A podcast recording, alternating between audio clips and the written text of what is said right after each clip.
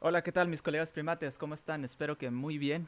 Eh, de nuevo estamos aquí en este podcast de los sábados a las 6 de la tarde. Mi nombre es Alan de la Garza y están aquí en su podcast de escepticismo racional. En esta ocasión vamos a estar hablando sobre un tema muy, muy interesante, de hecho, eh, y en el cual nos va a estar acompañando eh, Eduardo Ceballos. y pues como ya lo vieron ahí en el, en el tema, en el nombre del tema, es la imposición de las creencias desde la niñez. Entonces, bueno, antes que nada quisiera agradecer a la página de Facebook Invítame a Pensar y Libres de Dioses que nos están prestando su espacio para poder darle difusión a este contenido. Muchísimas gracias a todos y también gracias a todas las personas que nos están viendo en este momento eh, en, el, en el podcast de Escepticismo Racional. También algo que me gustaría comentarles es que también por primera vez estamos transmitiendo también en, en Facebook, en Facebook, en YouTube entonces también si nos quieren seguir en el, en el canal de YouTube eh, Escepticismo Racional, nos pueden encontrar aquí con, con el mismo logo que, que, tengo aquí detrás mío. Entonces pues vamos a estar aquí pues eh, donde ustedes se les haga más fácil pues que nos puedan ver. También también eh, los podcasts se van a estar retransmitiendo o se van a estar resubiendo a Spotify. También tenemos ahí nuestro espacio en Spotify. Muchas gracias a toda la gente que, ya llegó y que está mandando saludos. En un momento les vamos a estar contestando sus preguntas y sus comentarios para que ahí puedan comentar en, en, el espacio del chat. Muy bien, pues eh, ahora sí vamos a darle inicio. Eduardo, ¿cómo estás? Muy bien, muy buenas tardes a todos. Este, pues aquí ya emocionado por empezar es un tema muy, interesante que creo que nos puede dar para, para debatir un buen rato. así es. Eh, platícanos un poquito de ti, si gustan. Sí, cómo no. Bueno, pues eh, yo soy eh, licenciado en Ciencias de la Comunicación. Eh, tengo una maestría en educación basada en competencias y actualmente me dedico a dos cosas principalmente eh, soy profesor de, eh, de, cátedra en una universidad donde imparto materias de negocios y de, y de, humanidades. Y por otro lado, soy consultor en temas de capacitación y desarrollo humano de la empresa eh, Red Consulting, donde pues damos cursos para las, para las empresas que lo requieran principalmente y además eh, pues escribo un blog eh, que se llama Los Sentidos de Torneval. En este blog pues escribo cuentos y opiniones también este, eh, variadas, generalmente sobre, sobre escepticismo cuando son opiniones, y los cuentos pues de, todo tipo de cuentos breves. Pues muy bien. ya, que ya que conocieron aquí a Eduardo y y pues a un servidor vamos a estar dándole paso ahora sí al tema, al tema en el cual nos vamos a estar centrando, que es precisamente cómo, cómo afecta en, el, en las personas eh, la imposición de las creencias, sobre todo desde que, desde que uno es un infante, ¿no? Cómo, cómo nos desarrollamos y qué efectos tiene en nosotros ya como personas o como individuos. Eduardo, este, ¿qué tal si nos dices algo de tu, de tu experiencia o, o qué has observado tú en, en, tu, en tu círculo, en tu familia, en, tu, en tus, tus conocidos. Sí, cómo no, mira, yo eh, como muchos ateos y creo que la mayoría, eh, fui criado bajo una religión, en mi caso fue bajo la religión católica. En mi caso, eh, yo siempre me he considerado agnóstico desde niño, porque aunque sí me enseñaron a rezar, este, no era el tipo de familia que íbamos a la iglesia todos los domingos, pero sí, este, me acuerdo que cuando íbamos, pues tenía que hacer eh, los, los aeróbics propios que se pedían durante la misa, de parados, sentados, hincados y párate y siéntate otra vez, este, y persinarnos y demás, todo, me todo, todas esas partes. El, creo que cuando me di cuenta de que era agnóstico fue cuando empecé a ir al catecismo. Eh, en el catecismo, pues hacía yo preguntas que a veces le resultaban incómodas a la catequista. Eh, eh, preguntas de que cómo que era un solo Dios y me están diciendo que son tres, entre otras. la catequista pues le reclamaba a mi mamá que hacía yo preguntas que no eran propias para, para el catecismo. Mi mamá me decía que a Dios no se le cuestiona, este, que eh, los caminos de Dios son, son, este, ¿cómo era la palabra? Misteriosos. Eh, misteriosos, algo así. Entonces, pues desde ahí me, no me cuadraba. Este, eh, había, había varias cosas que no, como que no me cuadraban ahí. Y bueno, pues así pasó este, toda mi vida. Cabe mencionar que nunca se hizo la primera comunión. Este, eh, pasé así toda la vida y al, eh, ya como a los 20 años yo creo que me, ya por ahí me declaré ateo, este, ya que pues no, no me cuadraba nada en absoluto acerca de, de, de estas ideas, pero sí tuve yo un conflicto constante con, con mi familia y hasta la fecha, este, acerca de, pues que por qué no, no voy a la iglesia, por qué no, no creo en Dios, incluso una tía me decía, ¿por qué estás enojado con Dios? Y yo, no, pues no es que esté enojado, lo que pasa es que no creo que, que este personaje exista. Pero, pues adelante, ustedes tienen todo el derecho de seguir con, con sus cosas, incluso en Navidad tenían, digo tenían porque pues ya no, ya no están este, mis tíos con nosotros, pero tenían la eh, costumbre de arrullar el muñequito en un paliacate y que todos le dieran un besito y, y en ese rato pues yo me salía por respeto, pero después me di cuenta que lo sentían como una falta de respeto el hecho de que yo me saliera. Entonces, eh, es, tuve eh, así varios tipos de, de, problemitas y hasta la fecha con, con los tíos más creyentes todavía. Eh, entonces, cuando me casé, mi esposa era creyente, pero también no era así como que creyente de, de hueso colorado, de que tuviera que ir a la iglesia todos los domingos ni nada por el estilo. Este, pero ella sí quería que, que bautizáramos a nuestro hijo cuando llegáramos a tenerlo. Yo no estaba de acuerdo en educarlo bajo una religión eh, porque me parece impositivo el hecho de que se le tenga que decir a un, a un ser humano en qué debe creer este, y por otros temas que vamos a ver más adelante. Por lo tanto, acordamos que por, eh, eh, por íbamos a bautizar a nuestro hijo pero no se le iba a educar bajo ninguna religión. Que cuando él creciera, en el momento en que si él lo decidía ya como adulto pertenecer a algún, algún culto, alguna religión, íbamos a respetar su decisión. Y bueno, pues así lo, lo acordamos. Por lo tanto, eh, mi hijo mm, creció los primeros, ahorita tiene nueve años, los primeros, que podremos decir, seis años de su vida. Lo, eh, creció totalmente ajeno a la idea siquiera de la existencia de, un ser ultraterreno. Eh, nunca se le habló de, de que debía creer o no creer en algún Dios, simplemente no se mencionaba. A veces íbamos a bodas, por supuesto, este, que nos invitaban, donde iba el niño, pero pues él era ajeno a qué estaba pasando ahí. Eh, después, a él siempre le gustó mucho que le contara cuentos y eh, a mí me, gusta mucho la cultura griega, nórdica, y le contaba yo cuentos acerca de los dioses, eh, de los dioses griegos, le encantaban los cuentos de Hércules, las historias de Hércules, de Thor, no de Thor del de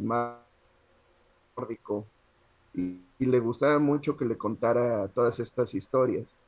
Eh, al, eh, a los seis años de edad de mi niño, yo me divorcié y a partir del divorcio, pues yo asumía que la situación seguía igual, pero después me enteré que después del divorcio mi esposa empezó a pedirle que rezara, en la, bueno, mi ex esposa, que, a que rezara en las noches, tiene una tía que es testigo de Jehová en, en Oregon y, todos los domingos hablan y le pide que, que, también que rece y le habla acerca de Dios. Y aquí lo curioso fue que mi niño, al haber crecido los primeros seis años sin noción y sin idea de, de esto, eh, se puede decir que ya había perdido la mitad del tiempo de adoctrinamiento que piden las religiones. Y eh, entonces, él, si bien todavía no tiene la edad eh, de, razonar bien toda la información, sí tiene ya dudas al respecto y no le cuadra, porque él tenía muchas historias de dioses que se le habían contado como cuentos. Él conocía, sabe muy bien que eh, quién, fue, quién es Zeus, era Hércules, por supuesto, Odín, eh, Loki, Thor, eh, Balder, en fin, conoce, e incluso sabe de Ra, Isis, Osiris y de otros dioses de otras religiones. Entonces, cuando se le habla acerca de otro dios, él me dice que le han estado contando otro cuento, pero que su tía y su mamá creen que es de verdad. Y me pregunta a mí que por qué su tía y su mamá creen que ese otro cuento de otro dios es de verdad. Y le dije que eh, todos los dioses de los que yo le había contado cuentos, en algún momento, para las personas que, que concibieron esos cuentos, para ellos fue verdad y fue por mucho más tiempo de lo que el, Dios actual es. Le dije, entonces debemos respetar las ideas de los demás. Si ellos creen en, en algún Dios, debe respetar su idea, este, pero tú tienes toda la libertad de creer en lo que tú quieras. Y dices que yo no quiero creer en eso, pero mi mamá quiere que crea. Y le digo, bueno, tú cuando seas adulto tendrás la libertad de decidir qué es lo que quieres hacer.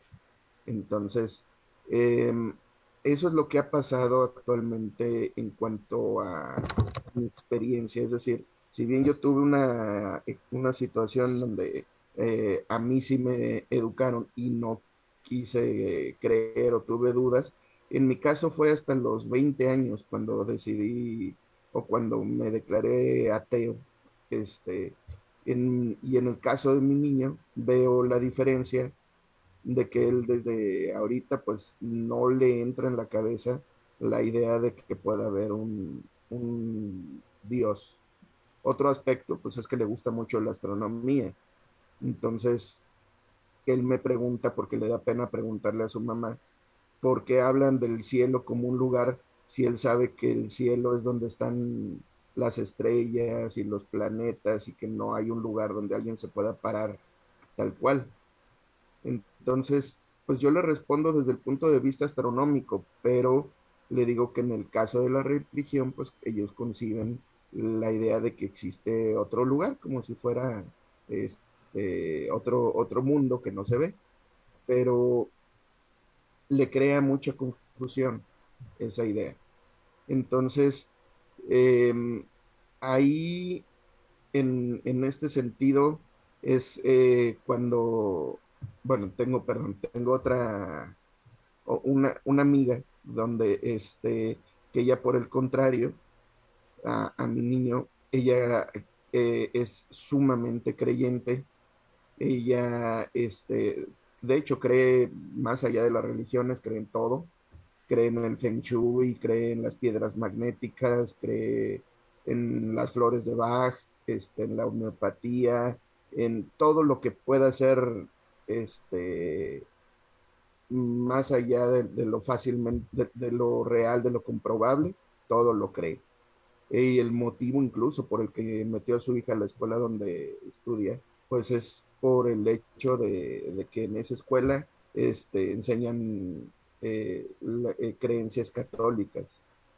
Entonces, eh, yo sí he notado que hay una, una inclinación más de, la niña hacia el temor, hacia el temor de que, qué es lo que vaya a hacer, qué es lo que vaya a decir, y vive con el miedo de no contradecir alguna de, alguno de los factores que se le han inculcado.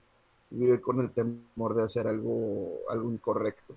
Este, entonces, ahí he leído algunos eh, artículos al respecto, donde incluso se han hecho pruebas, algunas, algunos aspectos psicológicos donde demuestran que los niños que crecen bajo el, la educación religiosa eh, suelen eh, tener este temor ah, constante a hacer algo incorrecto y el temor a que, recuerden, recordemos que estamos hablando de niños, entonces no es lo mismo que un adulto le digas que este, si hace algo malo se va a ir al infierno y no lo concibe eh, con tanta imaginación como un niño.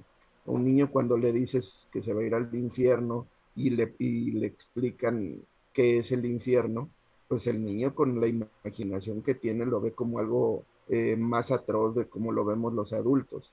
Entonces, eh, en su caso, estos niños pues lo ven como una amenaza constante que se cierne sobre ellos. Eh, incluso algo que, sucedió en una ocasión cuando llevamos a, mi niño con una psicóloga a, terapia, eh, la psicóloga nos comentó que le parecía que el niño no sabía distinguir entre el bien y el mal. Y a mí me extrañé muchísimo. Entonces le dije, ¿por qué dice eso? Y me dice, es que le presenté dos personajes, un ángel y un diablo, y le, pregunté que cuál era el bueno y cuál era el malo, y, me dijo que, que los dos eran buenos. Este, entonces pues que no sabe distinguir entre el bien y el mal. Entonces ya le expliqué a ella, bueno, es que usted está asumiendo que el niño conoce de ángeles y diablos. Entonces, pregúntele si un, policía y un ladrón, este, cuál es bueno o malo, por supuesto que le va a decir cuál es el bueno y cuál es el malo. Pero si hablamos de ángeles y demonios, el niño no ha sido educado en ninguna religión para pensar que los ángeles o los demonios pueden ser buenos. Estamos hablando de que el niño tenía casi siete años. Entonces, este, en esa época veía yo la serie de Lucifer. Y mi niño me preguntaba qué era, qué serie era, y ya le decía yo que era la serie de un diablo que ayudaba a la policía. Entonces, pues desde esa perspectiva, me decía él que si él era bueno o malo, le digo, en esta serie es bueno. Le digo, depende del, del autor o de dónde lo presenten. Entonces para él pues le quedaba muy claro que el personaje del cuento era bueno o malo según donde lo estuviera presentando y según la decisión del autor. Así es. Entonces, eh, pues esa es parte de la vivencia que he tenido ahorita y a partir de lo cual quisiera partir de los otros temas. Así es. Oye, está bastante bastante interesante cuando, cuando mencionas todo el, el, hecho de que cuando a un niño no se le inculca desde un, desde un inicio eh, alguna, vamos, una imposición religiosa, una ideología y así, eh, lo, que, lo que pasa en el niño es que por su cuenta empieza como a, a, separar, ¿no? La ficción de la realidad y dice, pues es que estos no son más que cuentos, ¿no? Así, le parece igual de o sea, le, e, está al mismo nivel de, de, cuento tanto las historias eh, griegas, ¿no? Los dioses griegos como los dioses judeocristianos. Caen en el mismo, en el mismo costal. Precisamente porque se le da la capacidad al niño de decir, mira, estas son las historias, ¿no? Y no se les está prohibiendo verlas, ni leerlas, ni, ni, escucharlas. El punto es que aquí están y, y míralos como son, ¿no? Como literatura, como, como cuestión... Eh, que... no sé si es tu conexión o la mía, pero te trabaste. ¿Me trabé? Ah, ok. Entonces... Bueno, de nuevo. Em, e, el, punto, el punto es... ¿Sí me escucho ahora? Hola, hola. ¿Me escucho ahora?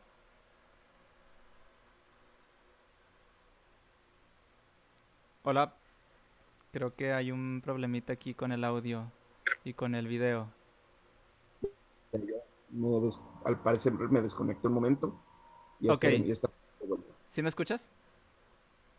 Sí, muy bien. Perfecto. Bueno, entonces e, el, aquí el, punto es cuando, cuando a una persona desde muy, desde muy chico, desde que está en desarrollo, se le, se le enseña a poder diferenciar y poder tener criterio propio, es cuando la cosa cambia. pero a una persona desde pequeño, dales, dales, dales ideas, mételes ideas. Incluso tú le puedes decir a un niño desde, desde, desde muy pequeño que, por ejemplo, en vez del dios judío-cristiano, no, los dioses, los dioses griegos son reales y le explicas que porque llueve, que porque truena, que porque X, o sea, que hay relámpagos y todo eso, le estás dando una, un significado, vamos, eh, un significado, eh, vamos, que, la causa de, todos esos, de, todos esos acontecimientos naturales es por, porque algún dios así está reaccionando de, de, cierta manera. Entonces ese niño va a creer en las palabras, porque al fin y al cabo el niño tiene la confianza en que los padres le están diciendo la verdad, ¿no?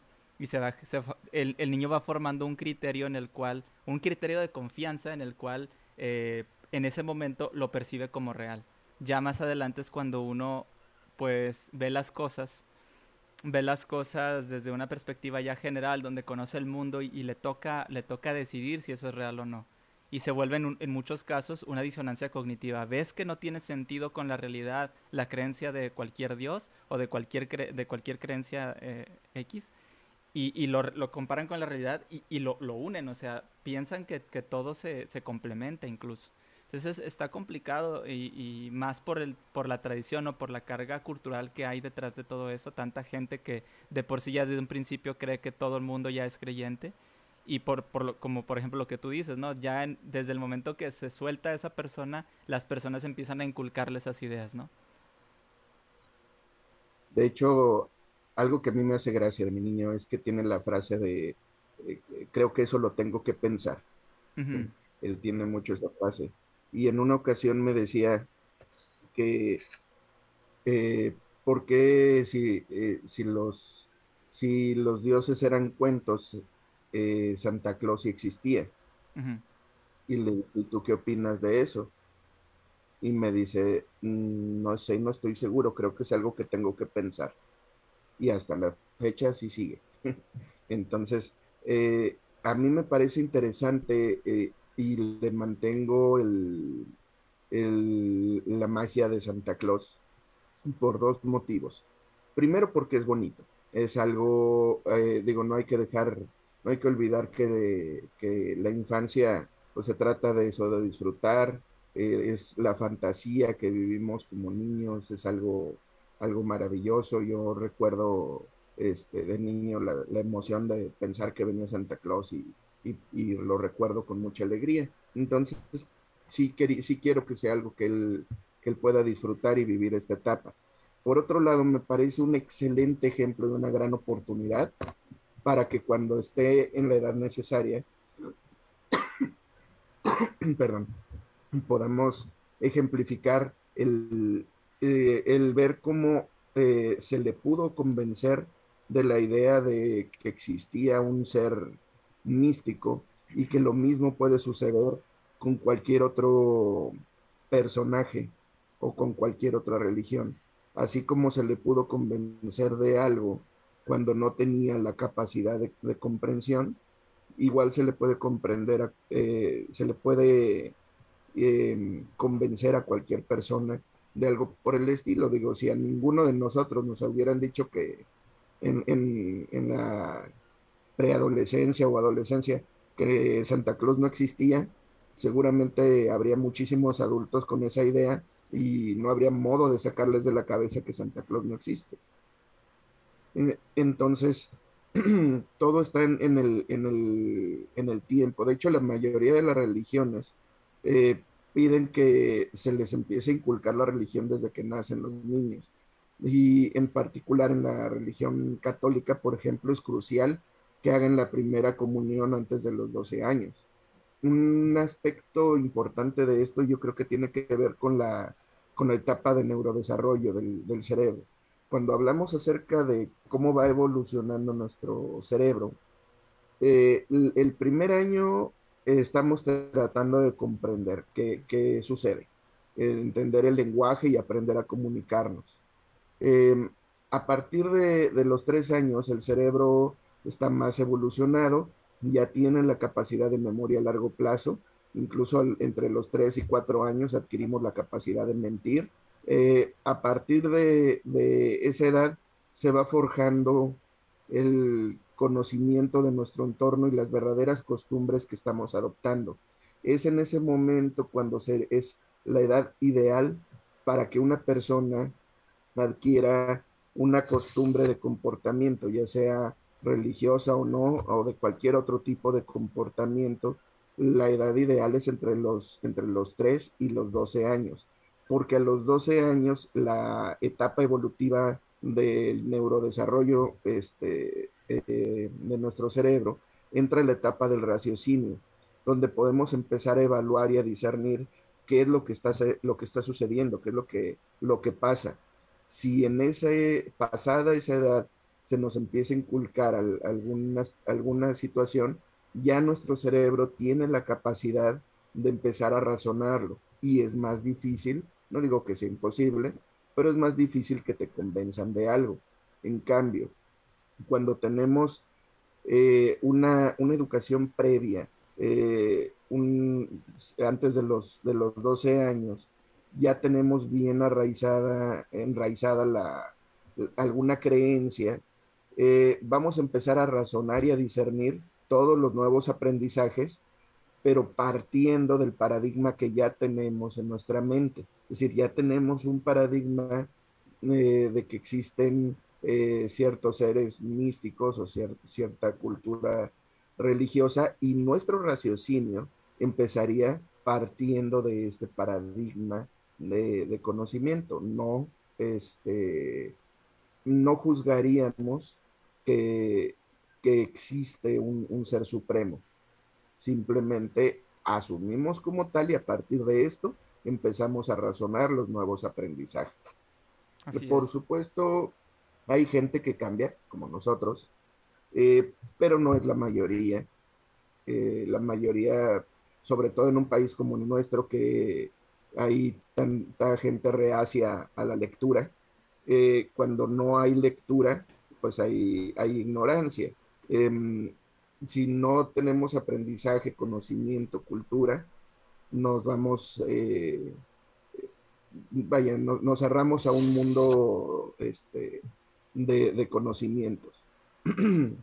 Entonces, em, ahora, otro punto que me parece importante tocar es el, eh, hay, hay padres que dicen, es que es mi hijo, yo tengo o hija, tengo el derecho de educarlo como yo quiera, porque es mi hijo y si yo tengo una religión, tengo el derecho de pasarle esa religión a mi hijo. Aquí, cuando hablamos de libertad de, culto, eh, de, conciencia o de religión, tenemos que estar eh, conscientes de algo. Para empezar, nadie, ninguno de nosotros puede ser objeto de alguna medida restrictiva que, que menoscabe su libertad de religión, su libertad de culto o de cambiar de religión o creencias. Tenemos, e, en eso se basa la libertad de culto. Puedes creer lo que tú quieras y todos tenemos el derecho de creer lo que queramos y nadie tiene que decirnos que estamos mal. Ahora igual todo el mundo tiene derecho de considerarlo ridículo, como decía Ricky Gervais, pero todos tenemos el derecho de creer lo que queramos. Ahora, de eso a transmitir a nuestros hijos las creencias religiosas es otra cosa. Yo tengo el derecho de creer lo que yo quiera, pero también mi hijo. los niños tienen derecho y no es una opinión únicamente personal. La constitución política de México, en su artículo 13, señala textualmente que los niños tienen derecho a la libertad de convicciones éticas, de pensamiento, conciencia religión y cultura. Y esto también lo, lo avalan los derechos internacionales del niño en su artículo 14 del mismo modo. Entonces, eh, los niños tienen esta, este derecho a su libertad de pensamiento y de, conciencia, de religión, de ética, pero eh, algunas personas dirán, bueno, ¿cómo van a tener una libertad de pensamiento, religión o ética si son niños? si vienen en blanco, viene un cassette en blanco. Bueno, efectivamente es una es arcilla para moldear, son eh, vienen nuevecitos, nuevos de paquete. Entonces, aquí es donde entra la responsabilidad eh, de los padres de educar a los niños con bases de, por supuesto, de personalidad, de valores humanos, morales, éticos, buen comportamiento. Eh, sin embargo, esto no es inherente de las religiones. Eh, es decir, a un ser humano se le puede educar en valores, ética, eh, moral, dependiendo de, de, la cultura donde se desenvuelve, a valores humanos, sin que tenga que pasar por religiones. De hecho, pasando por religiones, tendríamos que estar hablando ya de algunos factores de discriminación. Eh, en algunos, eh, dependiendo de la religión, en algunas religiones se, eh, encontramos aspectos de misoginia, encontramos homofobia, en fin, entre otros aspectos. Entonces, si yo realmente quiero educar a mi hijo en valores humanos, tengo que enseñarle respeto para todos y eso no tiene que ir de la mano de, alguna religión. Entonces, eh,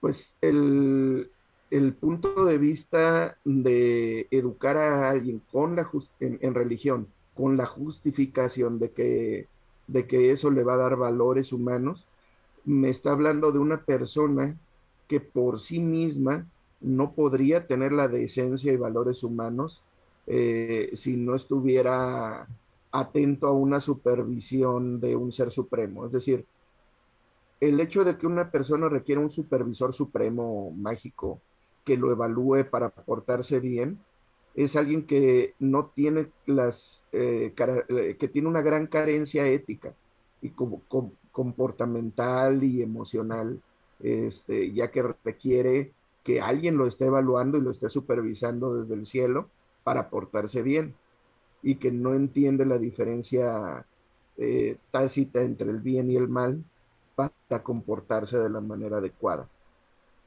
De hecho, sí, y es, es, bien preocupante cuando alguien te dice, yo no podría, yo no podría concebir ser moral si Dios no me dijera que debo ser moral o que debo portarme bien. O sea, estamos hablando de que su, su propia su, o sea, esa persona no se considera ni siquiera capaz de poder de poder llevar una vida normal si no tiene esa guía entre comillas de ese ser de ese ser supremo, el cual le dice cuándo hacer las cosas y cuándo no. Aquí está muy peligroso porque en el momento que la, la fe de esa persona se desmorone por X o Y razón, puede haber un problema muy grave con, con, con, el, con el individuo porque pierde todo, todo el sentido. Esa persona en algún momento puede llegar a perder todo el sentido, eh, incluso de su propia vida. Hay gente que cree que la moral es, es una cuestión intrínseca de Dios y que si Dios dice, por ejemplo, eh, X o Y cosa, eh, esa cosa es buena. No importa si para nosotros o desde nuestra, nuestra percepción sea, sea, sea incorrecta o sea poco ética. El punto es que si Dios lo dice, es, es este es, es, bueno. Por ejemplo, vamos a, vamos a ponerlo así. Hay un, hay un apologista muy, muy famoso que se llama William Lane Craig, que él, eh, tratando de justificar las matanzas ¿no? de, los, de los que no eran eh, eh, judíos o creyentes en Yahvé, los mandaban matar a, a, los, creo que eran a los descendientes de los cananeos, que decía, mata a toda mujer, abre a toda mujer encinta y mata a sus, a sus, a sus hijos, ¿no? en, en un, me, me, tocó ver en, en, un video por ahí donde él estaba diciendo, no, es que, es que eso está bien porque ahí se salvó a los niños de creer en, en, en esos dioses falsos y se fueron directo al, al, paraíso. Y digo, eso es una, realmente es, es peligroso que la gente de verdad piense así. ¿Y por qué lo digo? Porque de hecho que hay una historia real, por ahí la busco y la publicaré en la página, de una mujer, una mujer en la vida real mató a su hijo para evitarle eh, sufrimientos en, este vida, en esta vida terrenal y mandarlo directamente al cielo. O sea, ese es, ese es un problema en, en el cual tiene que ver el, el, el, la idea de que, de que esa, esas, eh, ese dogma, ese... Mm, bueno, ese dogma que te inculcan desde, desde, desde niño, desde pequeño, a veces es tan fuerte que sin, ese, sin esa creencia las personas pierden sentido a su propia vida. Ahora, esto que dijiste tú hace un momento también me da, me da mucho, o sea, me hace mucha, me hace mucho ruido porque no nada más se trata de las creencias religiosas. O sea, tú puedes, tú puedes criar a un niño o a, a, un infante diciéndole que, por ejemplo, los, los niños con dos papás o con dos mamás, o los niños que tienen modos diferentes, que no son normales, que no son, por ejemplo, niños que no son machitos, o, niñas que no se comportan como princesas, están mal, ¿no? Y empiezan esos niños a crecer con una idea equivocada de lo que es realmente ser ser, o sea, poder desarrollarte como, como realmente eres, no, no que alguien te lo imponga. Entonces, sí, sí es, es muy, muy importante que tengamos en mente que las personas, o sea, que, que el, hecho de, de, tener, de tener hijos y de, y de criarlos es una responsabilidad muy grande porque prácticamente el, el hecho de, de, la crianza nada más, las ideas que, le, que se le inculcan a los niños es, es prácticamente la, la vamos a decir, la personalidad que va a ir desarrollando. O sea, una de las etapas más importantes, y eso se sabe muy bien, es la niñez porque es donde se forma la personalidad del, individuo. Sí, o gran parte de la personalidad del individuo. Ya cuando, cuando crece o madura, pues empieza con más criterio a acomodar las ideas. Pero, pero es, está muy fuerte eso y, y realmente me, me, me, hace... Quisiera a lo mejor que pudiéramos tocar ese tema también. Ahorita podría, a lo, podríamos a lo mejor contar alguna experiencia personal, al menos en mi caso. Yo fui creyente y fui creado en, en esta, en, en, una, en una, bajo una creencia cristiana más, más específicamente testigo de Jehová. Digo, tiene algo que ver con lo que me platicabas ahorita, ¿no? Que, que lo pone, pone a tu hijo a orar con, con su tía, ¿no? Eh, entonces, eh, las ideas que te inculcan, o sea, uno puede decir ya cuando está fuera de, de, esta, de este dogma, ¿no? Ay, es que cómo no se dan cuenta, es que cómo no ven la, realidad. Es que el detalle es que cuando tú, que, tú te crías bajo una ideología, una religión, un dogma, si tus padres te, te, dan esa enseñanza, tú en, en, tu mente, cuando no has visto hacia afuera, tú lo ves claro, para ti las cosas están y, y para ti es real. Para ti es imposible que no sea real, o sea, es una cuestión que ya, o sea, es, una idea que se, se, se, le, se le da a los, a, los niños. Te digo porque yo me acuerdo, en, al menos desde mi perspectiva, ¿no? Yo decía, es que no es posible que haya gente que no crea en Dios. O sea, sí es evidente que Dios existe. Yo pensaba así, digo, hasta los 20 años lo pensé así. Eh, bueno, aproximadamente, ¿no? Y, y, empieza el, el, proceso mental de empezar a revisar, a ver, a comparar, cuando, cuando ya algo, al menos en, algunos de nosotros em, empezamos a ver hacia afuera y empezamos a, a, tratar de darle sentido a las cosas, ¿no? Pero estaría, estaría interesante, Eduardo, verificar no nada más el, la cuestión religiosa, ¿no? Sino ideas en general como, como posturas, como vivencias de unas personas, por ejemplo, ah, que los niños no deben llorar, ¿no? Y, y, el, el, niño crece con esa, con esa idea de que es malo llorar porque los niños no lloran y las niñas sí. Y, bueno, no sé si, si digo, en, en, cuanto a la crianza de los hijos, me imagino que has también, también has, tratado de, de, ver ese tipo de, situaciones, ¿no? Que no nada más sea la cuestión religiosa, sino en, en, el comportamiento en general y, cómo tratar a los demás.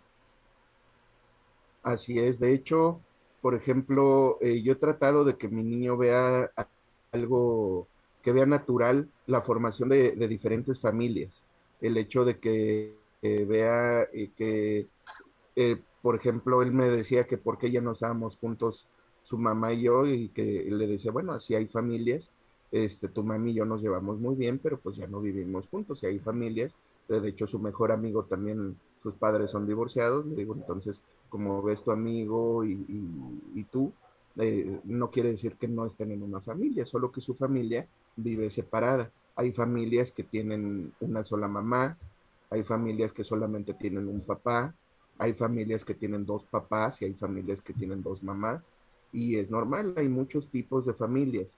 Entonces el niño se va haciendo la idea de que, de que es, es aceptable y es respetable las diferentes formas de, familia que pueden haber y aprende a respetar. Eh, insisto, no requiere una religión para ser respetuoso yo le he enseñado que cuando eh, eh, alguien necesite ayuda y si está en sus manos el poder ayudar a alguien, es una responsabilidad hacerlo. Es decir, si puedes ayudar a alguien, tienes la responsabilidad de, ayudarlo si, está en tus manos. Eh, si, si hay alguien que sea diferente a ti, mm, físicamente o en su forma de pensar, mientras no, te, no afecte a nadie, merece respeto. Es decir, el, algo que me hizo mucha gracia, por ejemplo, recientemente en, su escuela eh, eh, tuvieron el tema de la discriminación. Él está apenas en tercero de primaria y él no, había escuchado todavía de la palabra discriminación y pues como es este, son clases virtuales, pues estaba yo oyendo todo lo que les decía el maestro y el maestro les decía que la discriminación es cuando eh, otras, eh, cuando ciertas personas hacen, ¿cuál fue la, la palabra del maestro? Bueno, que ven mal a otras personas por ser diferente porque son de, otro país o porque son más bajitos o más altos o son de otro color. Y, mi niño levantó la mano y dijo, maestro, pero es que eso se me hace absurdo, ¿cómo van a, ver mal a alguien porque es de otro color? Y dijo el maestro, pues sí, Alex, este, tienes razón, no tiene sentido, pero así es. Dice, es que, por ejemplo, dice, mi tío es güero Eduardo. Y yo nunca he visto que nadie discrimine. Un momentito, disculpa. O sea, eh, me, están comentando que se está cortando mucho el video. No sé si, si ahorita ya se arregló ese problema, sino para, para revisar eso. Disculpa que te interrumpiera. Lo que pasa es que me estaban comentando eso y estoy tratando de arreglarlo aquí, pero quisiera que me, que me comentaran ahí por favor en el video, en los comentarios, a ver si ya, si ya pueden escucharnos, por favor. Y si nos pueden escuchar, por favor, mándenos un mensaje ahí a los comentarios. Este. Ahorita lo vemos. A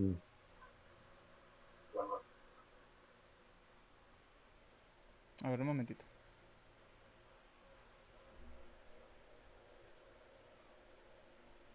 Un momentito, un momentito. Sí, sí, no te preocupes.